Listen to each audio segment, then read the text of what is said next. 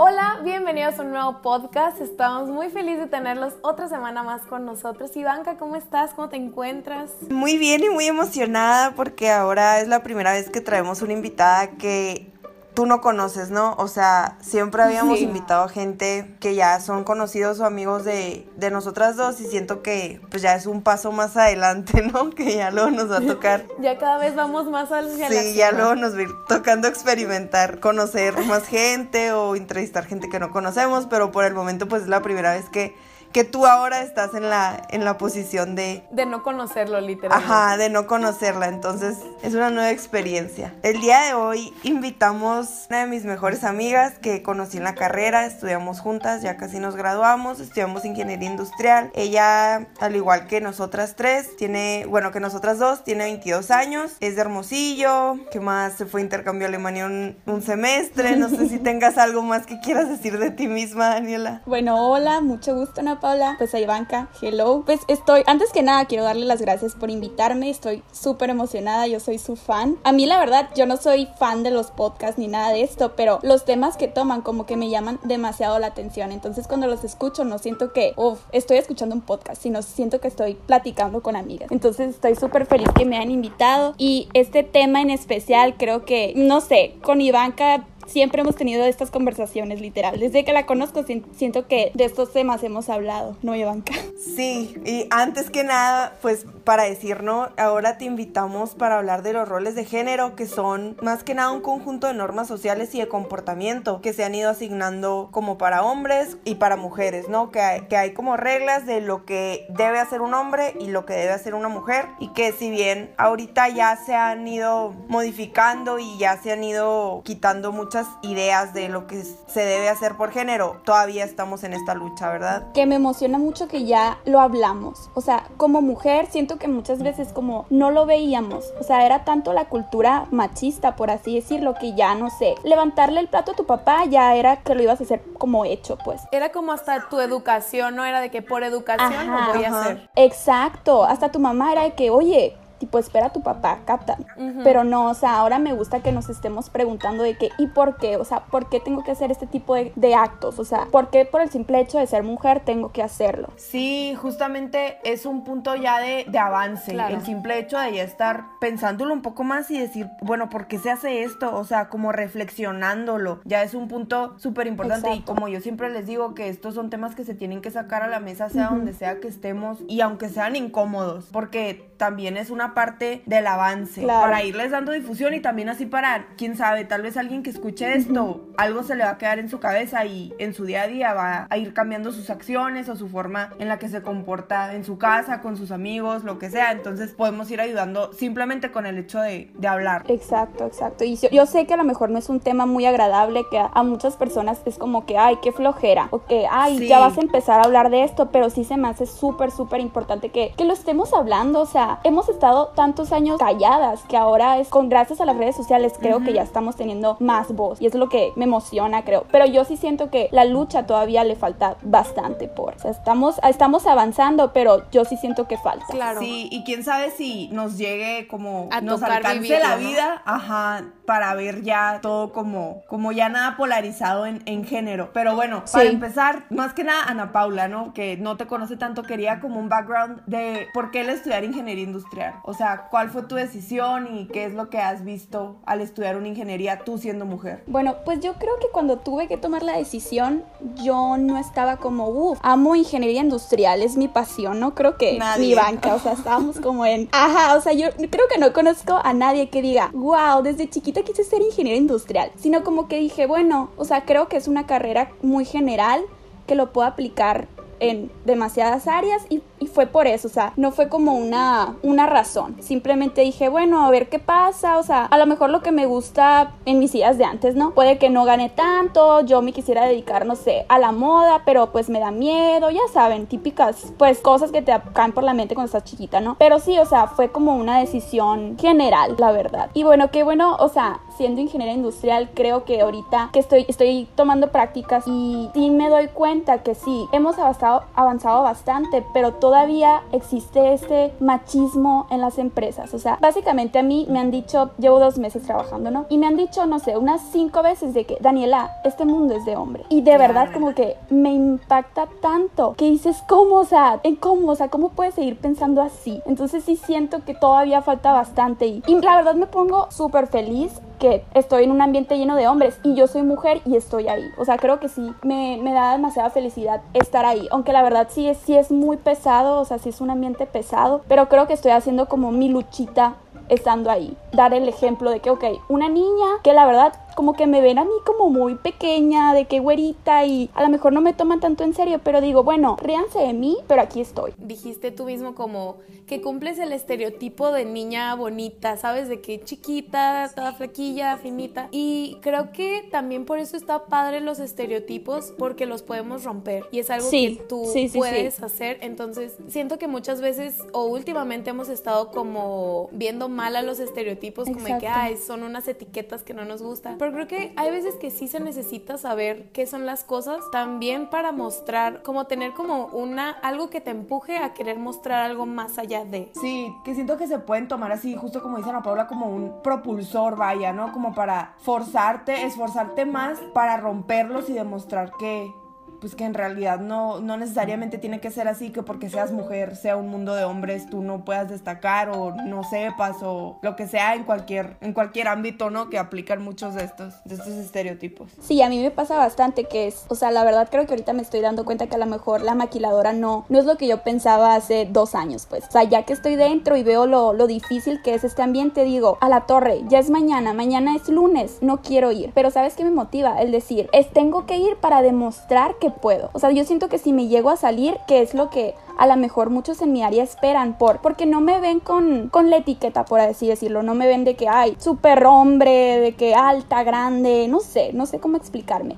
Pero sí me motiva el hecho de decir, vas a seguir porque tú quieres demostrar que eres capaz, independientemente de tu físico, que te vean a lo mejor muy fresa o que soy súper, no sé, parlanchina, pero a mí me gusta demostrar que puedo. Y sí, y sí, como estaban comentando ahorita, sí es parte de mi motivación diaria, así como, bueno, un día más, pero un día más que vas a demostrar que eres capaz. Claro. Oye, Daniela, para conocerte poquito más, como, ¿qué es lo que te gustaba jugar de niña o qué es lo que te gustaba hacer cuando eras chiquita? Bueno, hablando de eso, eh, me estoy acordando, Ivanka, de... Tuvimos una clase, creo que la semana pasada, así como, como ya nos vamos a graduar, fue como de con los maestros y que decíamos anécdotas y así, y de hecho nos hicieron la misma pregunta de- o parecida. Y muchas de mis amigas de que bailarina, no sé, y yo dije, no, pues yo quiero ser astronauta, o sea, desde chiquita yo traía como este chip de, no sé, ingeniería, robots, no sé. Y creo que también tuve mi época medio, medio hombre, o sea, era de que yo jugaba fútbol con mis primos y así, aunque no parezca, sí tuve mi época de que básquetbol y así. Incluso Pero- tuviste una piñata, ¿no? De los Power Rangers, algo Sí, así. bueno, quería. Sí, ajá, O no sea, te yo- dejaron. No me dejaron a la torre, sí es cierto. O sea, yo me acuerdo que, no sé por qué, yo amaba la Power Ranger, pero la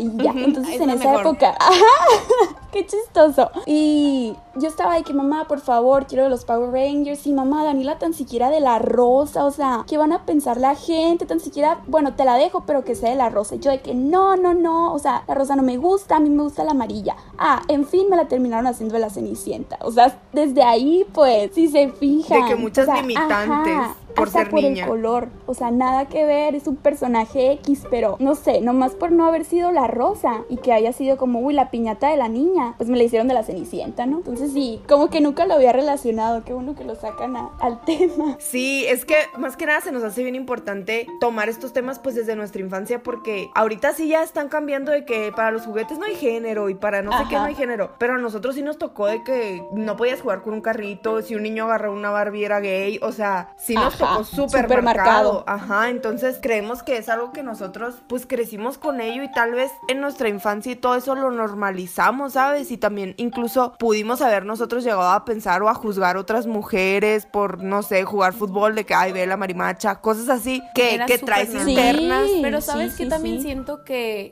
quieras o no, también los juguetes nos crearon, o como dices, sí nos hicieron. Pero por ejemplo, la Barbie yo siempre la he visto como algo wow porque pues es todo lo que quiere hacer, ¿sabes? O sea, como que desde ahí también, siento que de ahí puede venir mucho, aunque digan que no, pero el feminismo viene de que desde muy chiquitas nos dijeron de que ya sí puede ser libre, a comparación de lo que le decían a nuestras abuelas. Sí, sí. Y así como dices, o sea, que desde la Barbie, sí, sus miles profesiones que también la ponen como de astronauta y de futbolista y también cosas femeninas, vaya, ¿no? De, del lado de la mujer, de los roles que se le están asignados a la mujer, de que la cocina, la, Barbie mamá, la, ajá, la Barbie modelo, no sé qué. Pero sí se nos ha, de ese lado sí se nos, sí se nos incluyó, tan siquiera un poco, ¿no? Así. Sí, un poco, pero a mí, a comparación de ahora, sí veo la diferencia. O sea, sí, sí siento que sea, no sé, la revolución avanzó muy rápido. Que todavía le falta, ¿no? Pero sí siento que a como nos tocó, sí, porque hasta yo me acuerdo, o sea, ser niña y juzgar, o sea, a lo mejor no, yo no veía más allá de mi burbuja, pero yo sí juzgaba, era de que, ay, no sé, si veía a una niña que no se juntaba con nosotros, que, ay, pues la marimacha, no sé, si no se vestía, de que, no sé, si no se vestía de que el Limited ¿no se acuerdan de esa marca? De que, ay, la marimacha, no sé, cosas así, pues. O simplemente también la niña que le gustaba jugar fútbol con los hombres en el deporte, era de que, ay, no sabes, o sea, no era normal, las niñas tenemos que estar sentadas, no sé, haciendo otra cosa, pero fútbol, no, guacala. Y no, o sea, Justo hay, hay un tema bien interesante, no sé si lo han visto, relacionado más o menos así como con los deportes y toda la recreación en las escuelas, de que se está preguntando de que por qué a las niñas las hacen llevar falda. O sea, porque desde niña te ponen falda y es una limitante. o sea, para todas tus actividades así como deportivas o en el recreo o lo que sea, es de que no, es que tú no puedes porque traes falda y se te va a levantar y pues te van a ver los Es una preocupación aparte. Ah, es que una preocupación que, que te limita como niña, o sea, yo aparte de que nunca he sido buena para nada de deportes, ¿no? Pero jamás aprendí a brincar la cuerda ni nada. Y cuando alguien brincaba la cuerda, era de que brincar la cuerda con los brazos como soldado para que no se te levantara la falda. O sea, desde ahí vienen muchas, muchas limitantes que te asignan nada más por ser mujer y tú llevar falda a la escuela como 15 años. Creo que nunca lo había visto de esa forma. Ni yo. O sea, como que no me había puesto a pensar que sí es un limitante. O sea, creo que hasta ellos mismos que se contradicen. O sea, de que la falda no puede estar arriba de la rodilla, pero ¿por qué entonces me estás haciendo usar la falda? Sí, tú dices, o sea, como que no hay, no hay coherencia, no hay coherencia, nunca lo había visto de esa forma. Sí, yo he visto, pues hay varios movimientos y así, publicaciones y cosas que te encuentras como en redes que están diciendo justamente eso, o sea, que desde chiquita te limitan simplemente por el hecho de que tú vas con falda a la escuela y, y pues ya ahí te tienes que estar cuidando y es así como dijeron, una preocupación extra. Pero sin duda estamos avanzando y, y creo que ahorita en nuestra actualidad ya tenemos como muchos modelos y bueno, de antes también, ¿no? Hay muchas, muchas mujeres que podemos voltear a ver y decir de que, ah, la admiro, quisiera ser como ella o, o me gusta lo que ha logrado, etcétera. ¿Tú quién consideras que, que, utilizas así como para, para guiarte o para admirar como role model? Mm, a ver, déjame pensar. Pues ahorita eh, le doy gracias a la cuarentena, estoy muy metida en el mundo del arte, o sea, me puse a investigar demasiado del arte y es, es, esta señora, la verdad no me acuerdo del nombre, pero ella fue la que hizo el, el arte abstracto.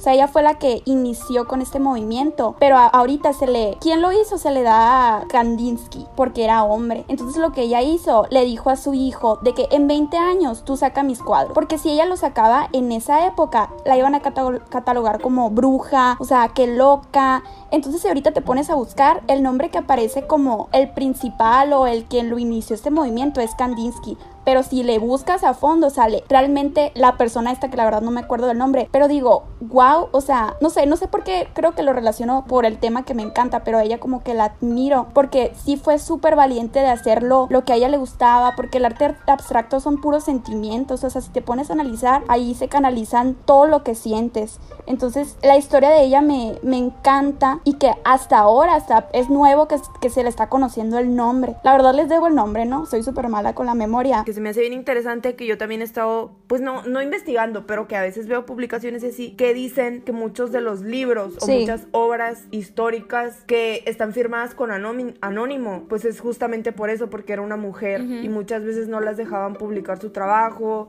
o también así como dices de que iban a pensar que era la bruja o tal vez de que se había acostado con no sé quién y por eso lo o sea si sabes como todos los pensamientos súper machistas y súper limitantes también. Entonces sí creo que en el arte pues más que nada en todos los ámbitos no pero en el arte que son obras que se publican y todo, que sí se limitaron mucho las mujeres por muchísimo tiempo por justamente todo esto. Y así como yo no sabía esta historia de, de ella, pero... Ya, ya encontré el nombre, es Ilma Afklin. Ok.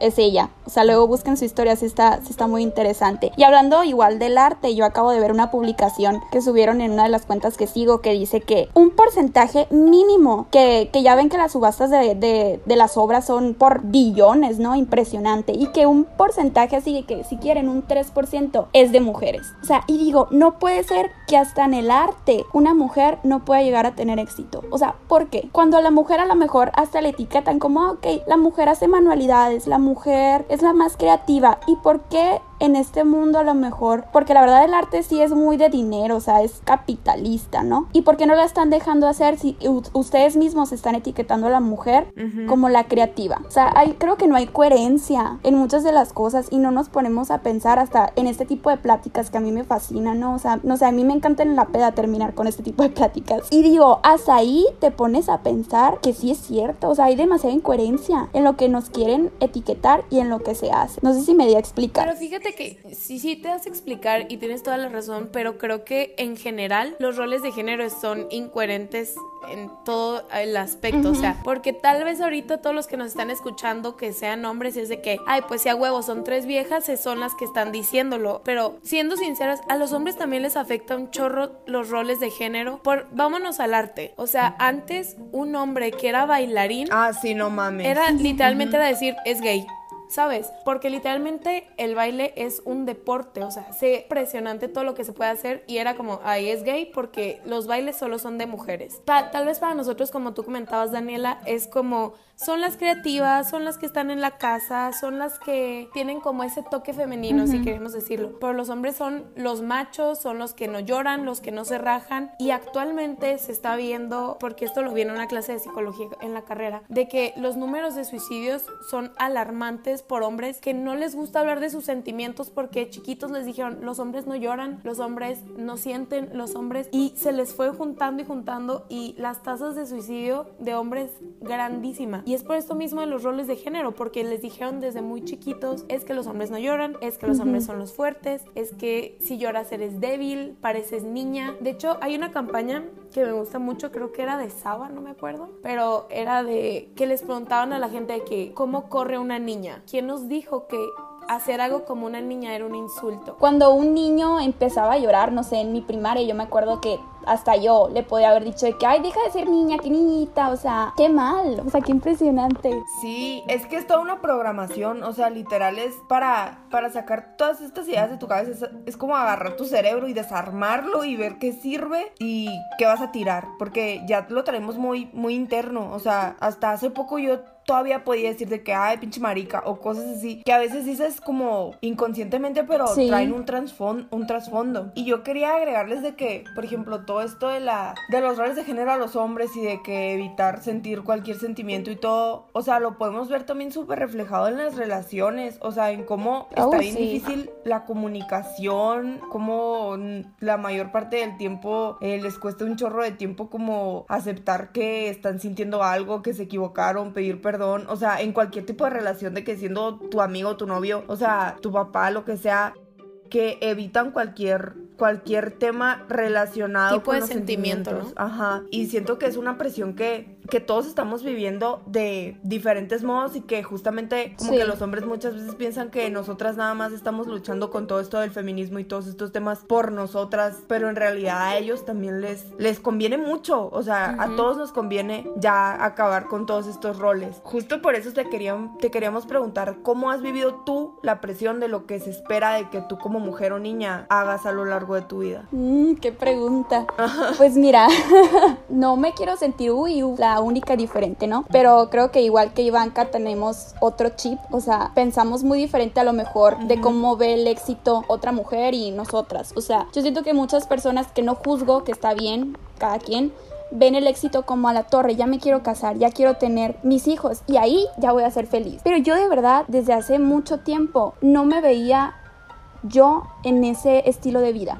O sea, y creo que me ha pasado que a lo mejor salgo con alguien y le cuento yo mis pensamientos de que digo, no sé, a lo mejor no me caso, no me interesan los hijos, como que yo me quisiera desarrollar más profesionalmente, quisiera llegar a hacer muchísimas más cosas que yo sé que si soy mamá me iban a detener. A lo mejor y no, pero yo sé que es muy probable que sí. Y hay muchas reacciones. Sí, y es que, que es que, por ejemplo, no es de que tú digas, no es que tú sola te estés limitando que digas de que, ah, es que si soy mamá, eh, pues ya no voy a poder, pero es que literal en las empresas no te quieren contratar si tienes hijos, o sea, no es de que, no es, no es un pedo nuestro, ¿no? Pero ya. Sí, por sí es difícil que siendo mujer, o sea, soltera, ¿no? Yo, como mi persona, conseguir trabajo actualmente, imagínate, la agregale, no sé, pues que me quiero embarazar algún día. Y de hecho, una vez vi un documental hablando de eso, de la inequidad de, en el salario. Estaba viendo de cómo le pagan a la mujer en cada país y el país que mejor paga equitativamente es Iceland. Y era así de que un porcentaje, un noventa y tantos por ciento, o sea, ni siquiera el 100 por ciento. México estaba por los suelos, por supuesto, pero ¿por qué? O sea, porque si una mujer es capaz que un hombre? O sea, no quiero decir que, uy, la mujer es más, porque yo lo que quiero que todo el mundo entienda es que los dos somos iguales. O sea, a lo mejor yo soy más buena en, en softwares que un hombre y a lo mejor un hombre es más, más bueno que yo bailando y no por, por el género tenga que ser al revés. Sí, y también estabas comentando de que, que a veces cuando sales con alguien o así y le cuentas tus temas, o sea, muchas veces se asustan, ¿no? O de que la loca o la radical está. Me, me, acuerdo, literal, se quedan de que, ay, qué raro. O sea, sí, es lo que me dicen de que, ay, qué raro. No sé, no, no me toca escuchar esas, ese tipo de pensamientos. Y yo sé qué tiene, pues. Sí, obviamente que a mí también me ha pasado. Oye, pero es que siempre te van a criticar. O sea, si les dices que quieres hijos, es de que está mantenida. nomás me quiere para eso. Ah, pero si dices que no, también está loco, o sea. Sí, y justamente también, o sea, con las amigas, una vez, no voy a decir nombre, ¿no? Pero a ver si escucha esto y se va a acordar la cabrona. una vez, a ver si tú te acuerdas, no que en el grupo, no sé qué, una amiga nuestra estaba. Ah, de nosotras, sí, me acuerdo. Estaba diciendo de que no, es que es que yo pues ya me voy a graduar y yo ya, pues ya me voy a casar y todas de que, güey, qué pedo, o sea, tenemos 22 años. De que, relax. Relájate, mamona. Y ella de que, pues sí, güey, o sea, ¿qué sigue? Te gradúas y luego te casas. Y yo le puse de que, güey, o sea, sigue lo que tú quieras, o sea, sigue lo que tú quieras, si te quieres comprar un carrito de gol y irlo a vender, pues es lo que tú quieras. O sea, como que muchas veces, y no lo culpo, pues muchas veces habrá personas que sigan de que, wow, pues sí, ya me, ya me gradué, yo creo que ya lo, lo siguiente en mi vida, como me voy a seguir desarrollando, tal vez formando una familia, no sé. Pero no verlo desde la forma de ya la normatividad social, de que es el siguiente checkmark que tienes que sacar de tu vida. Es pues. lo que sigue. Sí, ajá, o sea, sí, hay muchos pensamientos así y creo que... ¿Qué onda? ay, pues qué raro como piensas tú, algo así. Y yo, ay, vete a la chingada. Y mil vatos también, o sea, muchos vatos también. Una vez uno me dijo de que no, pues es que a mí sí me gustaría que cuando tenga hijos, em, pues mi esposa deje de trabajar. ¡Oh, sí! esos comentarios ah". me los han echado mil veces. Para, para, para la vuelta. O sea. Que ojo, o sea, si alguien quiere eso, adelante, ¿sabes? Pero no debería de ser un rol. Sí, y no que te lo imponga el marido, pues, o sea, digo, tal vez puede ser un acuerdo que los dos lleguen, que es evaluando la situación y si tú estás dispuesta a pausar tu carrera un tiempo, todo esto, pero, pero no como imposición de que, ah, pues es que yo quisiera que, que mi esposa sí se dedique a mis hijos, pues, o sea, sin consultar como el, pues el querer de la esposa también, ¿no? Otra pregunta es, hablando de esto mismo, todos estos, pues estos roles, estereotipos, como le quieras llamar, te han limitado de hacer o desear cosas de hombres, porque justamente también muchas veces es de que ni siquiera te atreves a desearlo porque ya sabes que no es como para ti. Ajá. Mm, está difícil. Creo que no soy una persona que se limita, pero sí sé que a lo mejor las circunstancias no me ayudan. O sea, no sé, a lo mejor por mi físico, porque soy mujer, hay muchas veces que sí digo, no, hombre Daniela, ni lo intentes, no vas a poder, o sea, en la fuerza, no tienes la fuerza suficiente, cositas así. Pero digo, wow, que pude a lo mejor romper un poco el estereotipo de estudiar una ingeniería. Que yo sé que hay muchas familias que todavía les dicen a sus hijas de que estás loca, o sea, estudia algo más fácil, ¿para que estudias algo tan difícil? Ni te vas a dedicar a eso. Entonces no, no siento que haya sido a mí mi familia no es tan así, o sea, mi familia es de que haz lo que tú quieras, adelante. Pero pues estoy feliz de poder ser parte de la lucha, o sea, yo siendo ingeniera me siento como satisfecha de haber hecho como un pasito por la mujer. Sí, sí, sin duda alguna. O sea, independientemente de que sea o no nuestra vocación, que ese es otro tema. Em, sí, no, hombre, ese es otro podcast.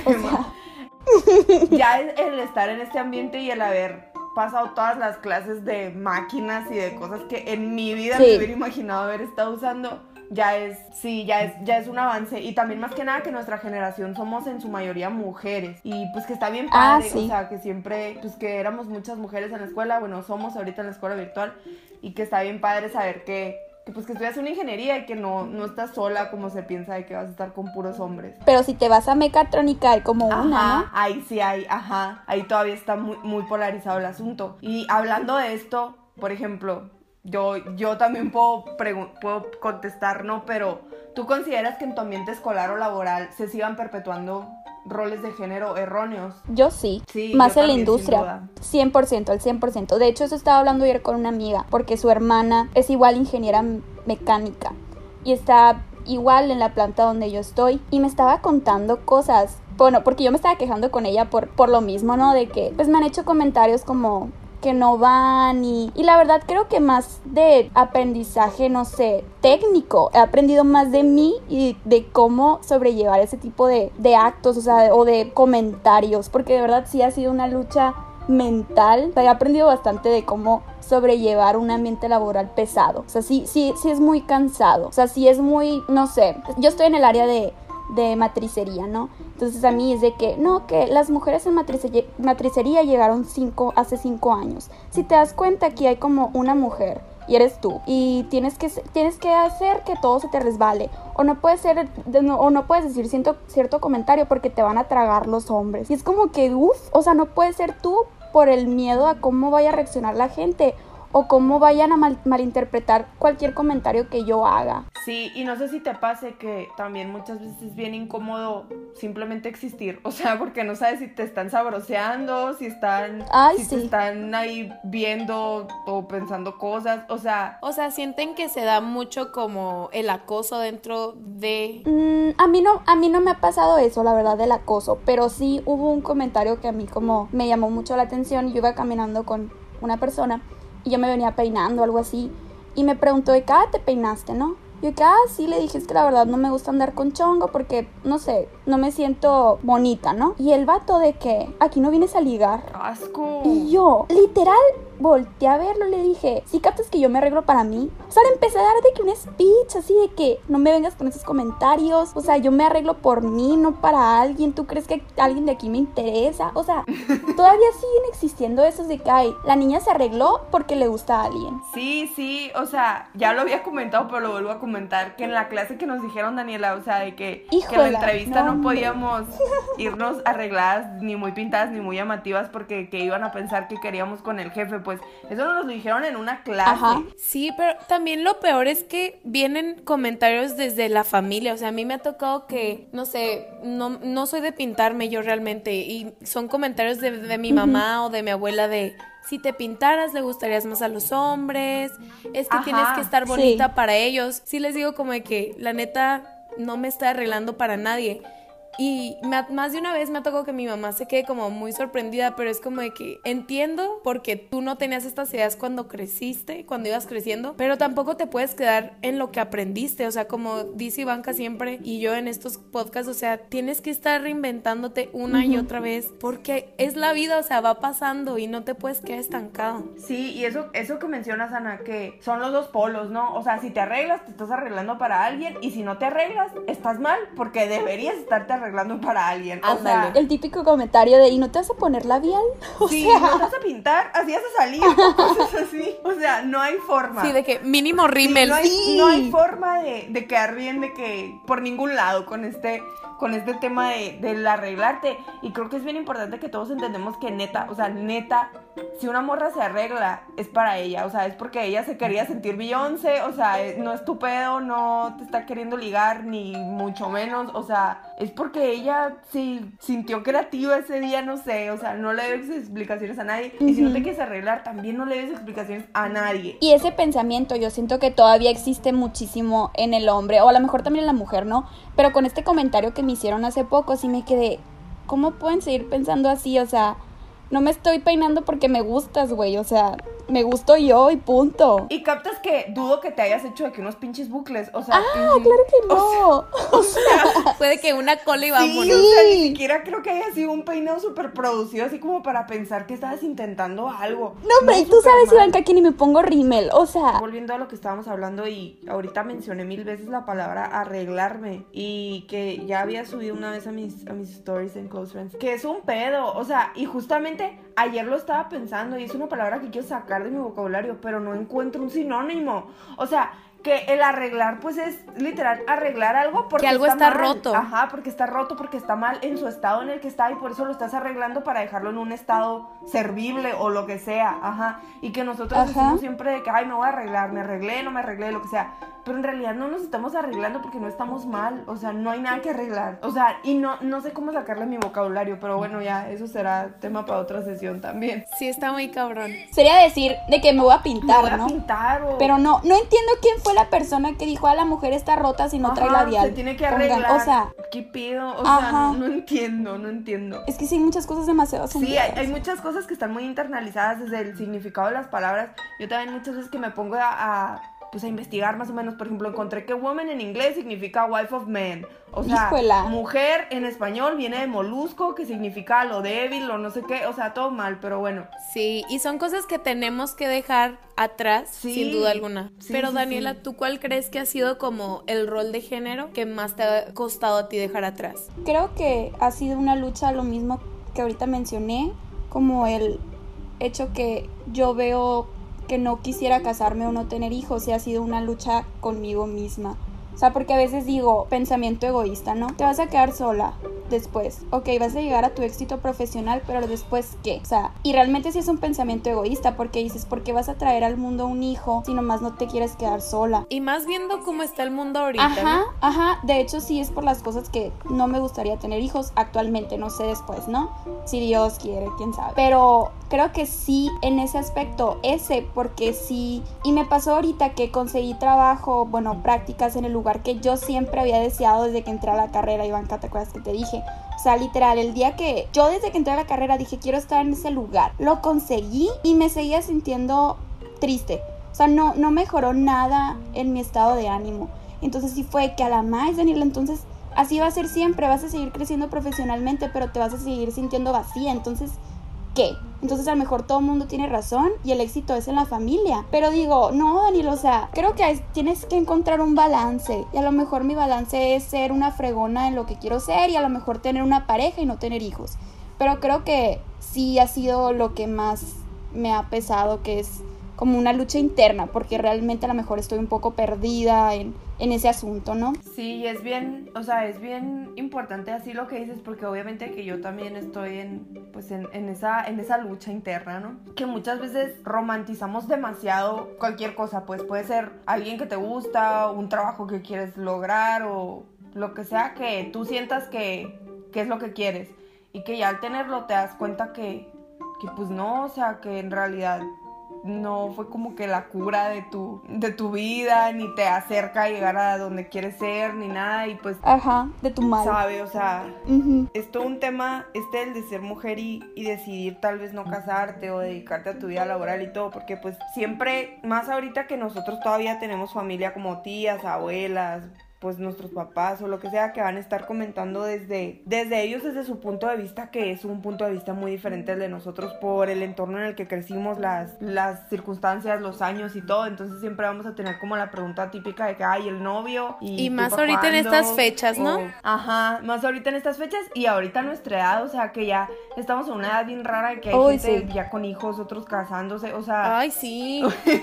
No sabes de quién te vas a encontrar. sí, nosotros de que sin novio, pues, perdidas, pero sabe, o sea, es, es una Abriendo trauma! un podcast. es toda una cosa rara, pero ¿consideras que como mujer has tenido que actuar de cierta forma con tal de no incomodar, o sea, guardarte cosas o evitar comportarte de tal forma? Siento que sí, o sea, de hecho hablando del tema de las tías, de que muchas veces no quiero decir lo que opino Ajá. o cómo pienso porque me da flojera el speech. El mismo que ya me sé siempre de que, ay, mi hijita segura, porque tengo una tía que nunca se casó y como que la toman mucho referencias de que vas a quedarte como tu tía, o sea, quieres estar así sola. Es horrible. Ajá, o sea, de que en las navidades nunca sabe con quién estar, se va con las familias de sus amigas, tú quieres ser ella y yo, güey, o sea, no quiero ser ella, quiero ser yo y quiero, quiero a lo mejor irme por todo el mundo sola. Y si te fijas, pues es la misma familia Sí, la que te va diciendo. evito y- como decir lo que opino porque me da flojera. Y siento que no,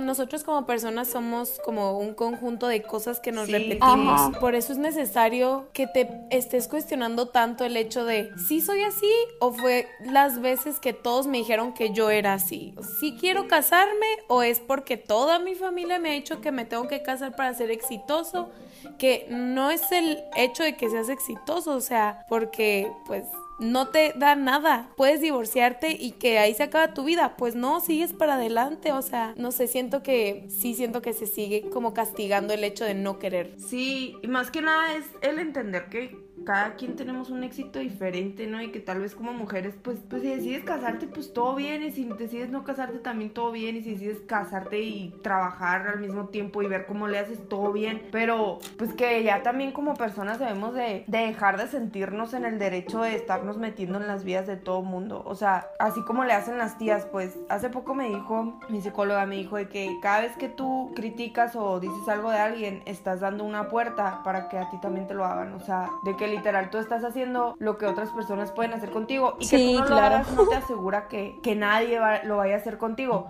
pero tan siquiera tú vas a estar en paz de que neta, o sea, si a ti no te importan las vidas de las demás, tú tampoco vas a tomar en cuenta nada de lo que los demás digan de, de la tuya, pues, o sea, y creo que es algo en lo que también debemos de trabajar, pues, porque muchas veces estamos acostumbrados a, pues, echar el chisme a cada rato, pues, de lo que sea, de lo que sea, pues, probablemente hay muchos temas que a nadie le importan, pues, más que a la persona, y ya cada quien que haga lo que se le antoje. O que nadie lo va a entender, nomás la persona y que lo está lo viviendo. entender, Ajá, y que siendo morras, pues también hay que apoyarnos más entre nosotras. Pues nada más iba a decir que muchas veces es de que en lugar de, pues de confortarnos y de ayudarnos más, nos estamos metiendo el pie, pues a cada rato. Entonces, Ajá, y creo que mu- muchas veces hasta el primer enemigo es una mujer. muchas veces, ajá, y es lo que dicen, ¿no? De Sí. que típica influencer esta, ya, ya saben cuál, de que dice mucho de que, ay, no, es que Ay, todas las sí. mujeres, yo no soy feminista porque todas las mujeres. Y tampoco se trata de, ah, no soy feminista porque todas las mujeres. Yo lo que he estado intentando practicar es entender de que, que no todas las mujeres tienen las fuerzas ni los recursos emocionales como para aceptar que sus conductas muchas veces están dañando a otras mujeres y que ellas también son machistas y que también son misóginas y que también son muchas cosas. Y pues el entender que tú estás siendo así es una decisión propia. Y también el trabajar para no ser así es una decisión pro- propia. Entonces pues cada quien toma sus decisiones y si no han decidido o si no han podido darse cuenta de, de sus acciones porque al final de cuenta si así crecimos y creo que la mayoría de nosotros que somos sonorenses y que somos mexicanos crecimos en ambientes machistas, Sí. misóginos y de todo, es una decisión que ya tomas en tu vida adulta. Me estoy acordando que yo antes pensaba, o sea, te estoy diciendo pues por el chip que nos mete todo mundo, ¿no? Estaba chiquita y no sé por qué estaba pensando así como que a qué te vas a dedicar, cuánto tienes que ganar, o sea, para una vida bien. Y yo misma como que me conformaba diciendo, ay Daniela X, tú eres la mujer, el que se tiene que pre- preocupar va a ser tu esposo. O sea, desde ahí, de que yo haciéndome menos que tu esposo va a ganar siempre más que tú. O sea, eso dalo por hecho. O sea, desde Claro. chiquita yo con ese pensamiento. Y gracias a Dios, pues leo, me junto con personas que, como tú, Ivanka, que me han abierto los ojos. O sea, siento que todo es como como un- una carrera, o sea que si no sigues estudiando te quedas Sí. atrás. Así creo que también es la vida, o sea, en lo personal, ¿no? Sí, el seguirte cultivando y seguir pues Ujú. cuestionando siempre tus pensamientos, tus acciones, etcétera, todo como siempre lo decimos. También yo quería decir que, por ejemplo, muchas veces de ahorita que estábamos comentando de todos los comentarios que nos hace la familia, incluso las mismas amigas, ¿no? Como esto que ya se espera de nosotras de ¿y para cuándo el novio? ¿Y para cuándo esto? A mí me cayó el 20 como una vez con una primita. A mí, o sea, yo me acuerdo que cuando, cuando yo iba creciendo, toda la gente cuando te veía era de que, ¿y qué dice el novio? Y así, ¿no? Y yo pues, no, pues no tengo, ok. Y cuando yo ya fui como de las primas grandes con esta primita, me acuerdo así, la primera vez que le dije de que, ay, ¿cómo está tu novio, no? Y, o sea, obviamente mi prima como de seis años. Y luego capté y dije, o sea, número uno, ¿por qué le tengo que andar metiendo como esa preocupación de que tiene que tener novio, ¿sabes? O sea, sin realmente ni, si yo sé que ni no importa pues el, el tener o no. Y siento que después capté que fue que lo hago porque yo creo que así se empieza una conversación, ni siquiera porque me importe si tiene novio o no. O sea, simplemente yo me veía preguntando porque no sabía romper el hielo de otra forma, ¿sabes? Y siento que es algo que pasa también con la familia, que tenemos que ir. Es que no, no es que enseñemos, pero si ellos ven que nosotros no estamos aceptando esas conductas, sí van a tener que cambiar. Sí, es parte de lo mismo que ya hemos mencionado antes de poner los límites, pues, o sea, de que si neta algo que te están diciendo no te gusta y todo, pues no quedarte callada y tú decirte que no, o sea. Y si tienes demasiada razón, Ana Paula, porque creo que muchas veces vas a, no sé, te juntas en Navidad, que hace años no ves a tu familia, y no saben cómo romper el hielo, literal, y es lo único que te preguntan, porque no saben ni qué preguntarte, porque no te conocen. Y entonces dicen, ah, dan por hecho que vas a tener a alguien, pues un novio, un esposo, un ligue, lo que quieras, y ya lo dan por hecho. Y como si fuera lo más interesante que hay que preguntarte, ¿sabes? O sea, te pudieran preguntar por la escuela, no sé, que también son preguntas que ahorita en estas es épocas que son pues, preguntas no, de no se agradecen, no se agradecen, pero, pero hay muchas más cosas en la vida y también de eso se habla mucho de que es la, la, sexualización desde la infancia, pues de que la neta, o sea, las niñas no tienen ningún negocio teniendo novio los pinches cinco años, o sea, para ya empezar a cerrar el tema, te queríamos preguntar de que, qué es lo que tú crees que pudiéramos hacer para ir desafiando estos roles y ya evitar que se sigan perpetuando y de cierta forma nosotros poner nuestro, nuestro granito de arena en, en esta lucha. Creo que lo que más yo puedo juzgar, a lo mejor estoy mal, o criticar, son las personas que se quedan calladas creo que es lo que menos, menos soporto en el mundo. O sea, si tú opinas que te gusta el verde, dilo.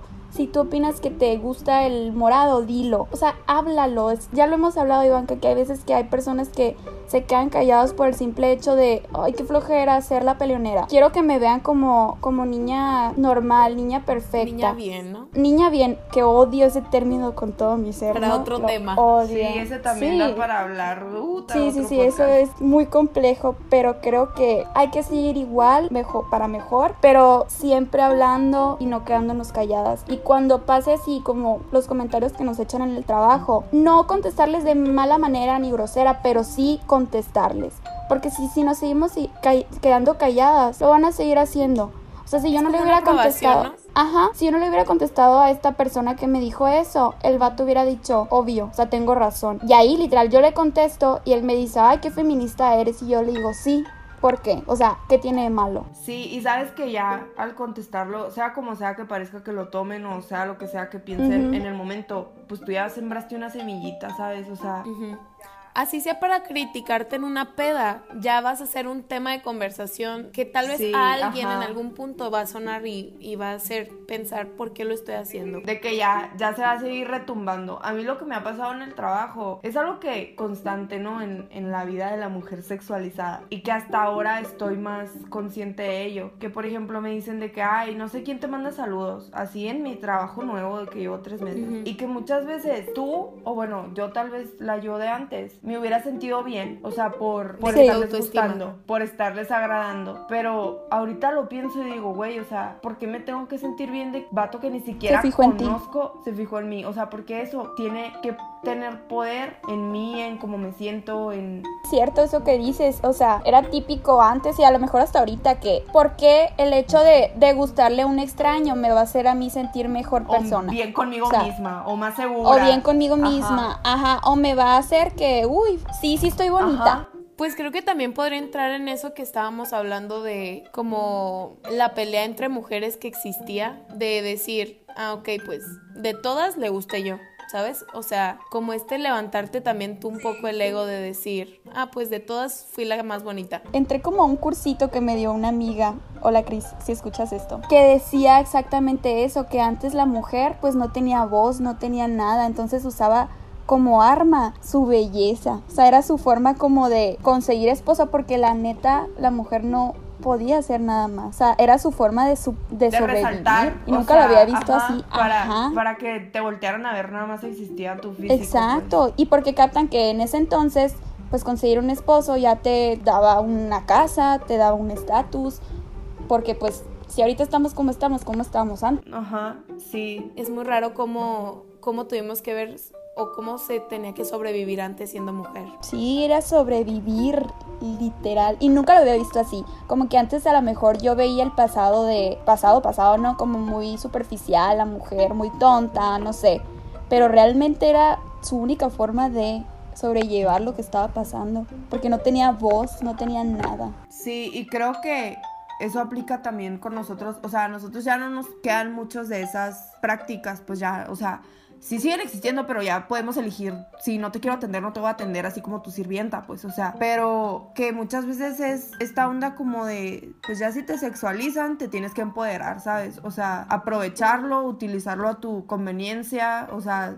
Y es válido Y es también, o válido, sea, tienes ajá, que ser o trucha sea- en la vida, o sea, si, si me están haciéndolo y no me están pagando, mejor que me paguen y lo sigan Sí, haciendo. ajá, o sea, es una parte de aprender a utilizarlo a tu favor. Obviamente no, pues no todas nos vamos a volver modelos ni nada, pero pues no estás reprimiendo tu, pues tu ser o Tu arma. persona por si van a pensar que eres una puta o no si traes la boca roja, pues, o sea, Ajá. o sea, no, pues solamente es O que estás hueca, Ajá, no sé. es utilizarlo, es aprender a utilizarlo a tu favor, que, que obviamente también tenemos que eh, seguir luchando para que, para que no exista, pero pues mientras exista, yo pienso que, que hay que agarrarle el lado. De porque, todo pues, hay que- Ya que, pero Ajá. pues bueno, creo que, que hasta aquí llegó el podcast de hoy. Es una plática que da para, da para mucho, mucho más. Para horas y horas. Para horas. Sí, porque cabe aclarar que solo vimos el punto de vista femenino. ¿no? Ajá, luego podemos hacer un punto de vista masculino.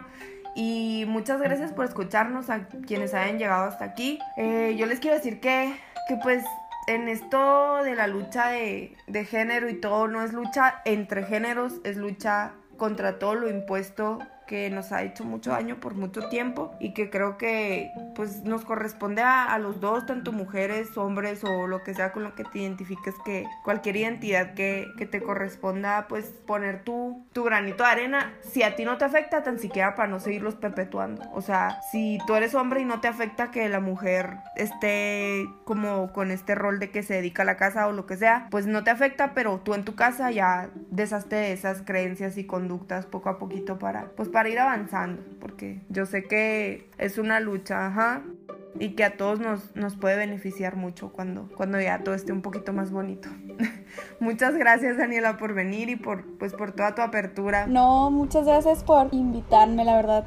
Me encantó, lo disfruté demasiado. Como que estaba nerviosa, no sabía cómo se iba a desarrollar esto, pero estoy encantada, ¿eh? Muchas No, felicidades muchas a las dos. Sí, Daniela, en verdad te quiero felicitar por pues por tu manera de pensar y por ser tan abierta con nosotros y pues permitirnos hacerte este esta pequeña entrevista para saber más cómo lo piensas. Ay, qué Y en linda. serio muchas gracias por tomarte el tiempo y por todo por todos los que nos escucharon también. Muchísimas gracias por pues por seguir apoyándonos y sí, como siempre les digo, cuestionense todo, o sea, pregúntense en verdad por qué son como son y qué los hace ser así. Y si les gusta, pues síganlo haciendo y si no, pues cambien. O sea, es- suena tan fácil y tan bobo, pero en verdad sí es. O sea, está en uno. En una terapia me, me dijo la psicóloga que, que, por ejemplo, que cada que llega un pensamiento o cada que haces algo, tú tienes que preguntarte si es algo que tú crees. Porque muchas veces no controlamos lo que llega a nuestra cabeza y también acciones que hacemos las hacemos ya inconscientemente. Y es bien importante estar atentos a si es algo que de verdad queremos o que traemos ya programado. Cuestionarse Entonces, ajá, todo. Entonces, pues yo también los invito a estar atentos a todos Exacto. sus creencias, pensamientos, acciones, para cuestionarlas y ver si, si en realidad son, son benéficas para nosotros y para ustedes y para todos como sociedad. Y que piensen más allá de su entorno, de su- de su burbuja. Sí, por eso es súper importante hablar con todos, entender cómo piensan todos para que veas que no solo tu entorno es el válido. Y no juzgar la realidad de otra persona, porque realmente lo vas a entender hasta que lo vivas. Y qué padre si no lo vives, pero entonces no juzgues. Con eso me quiero ir. Bueno, está muy bien entonces. Hasta la próxima. Bye.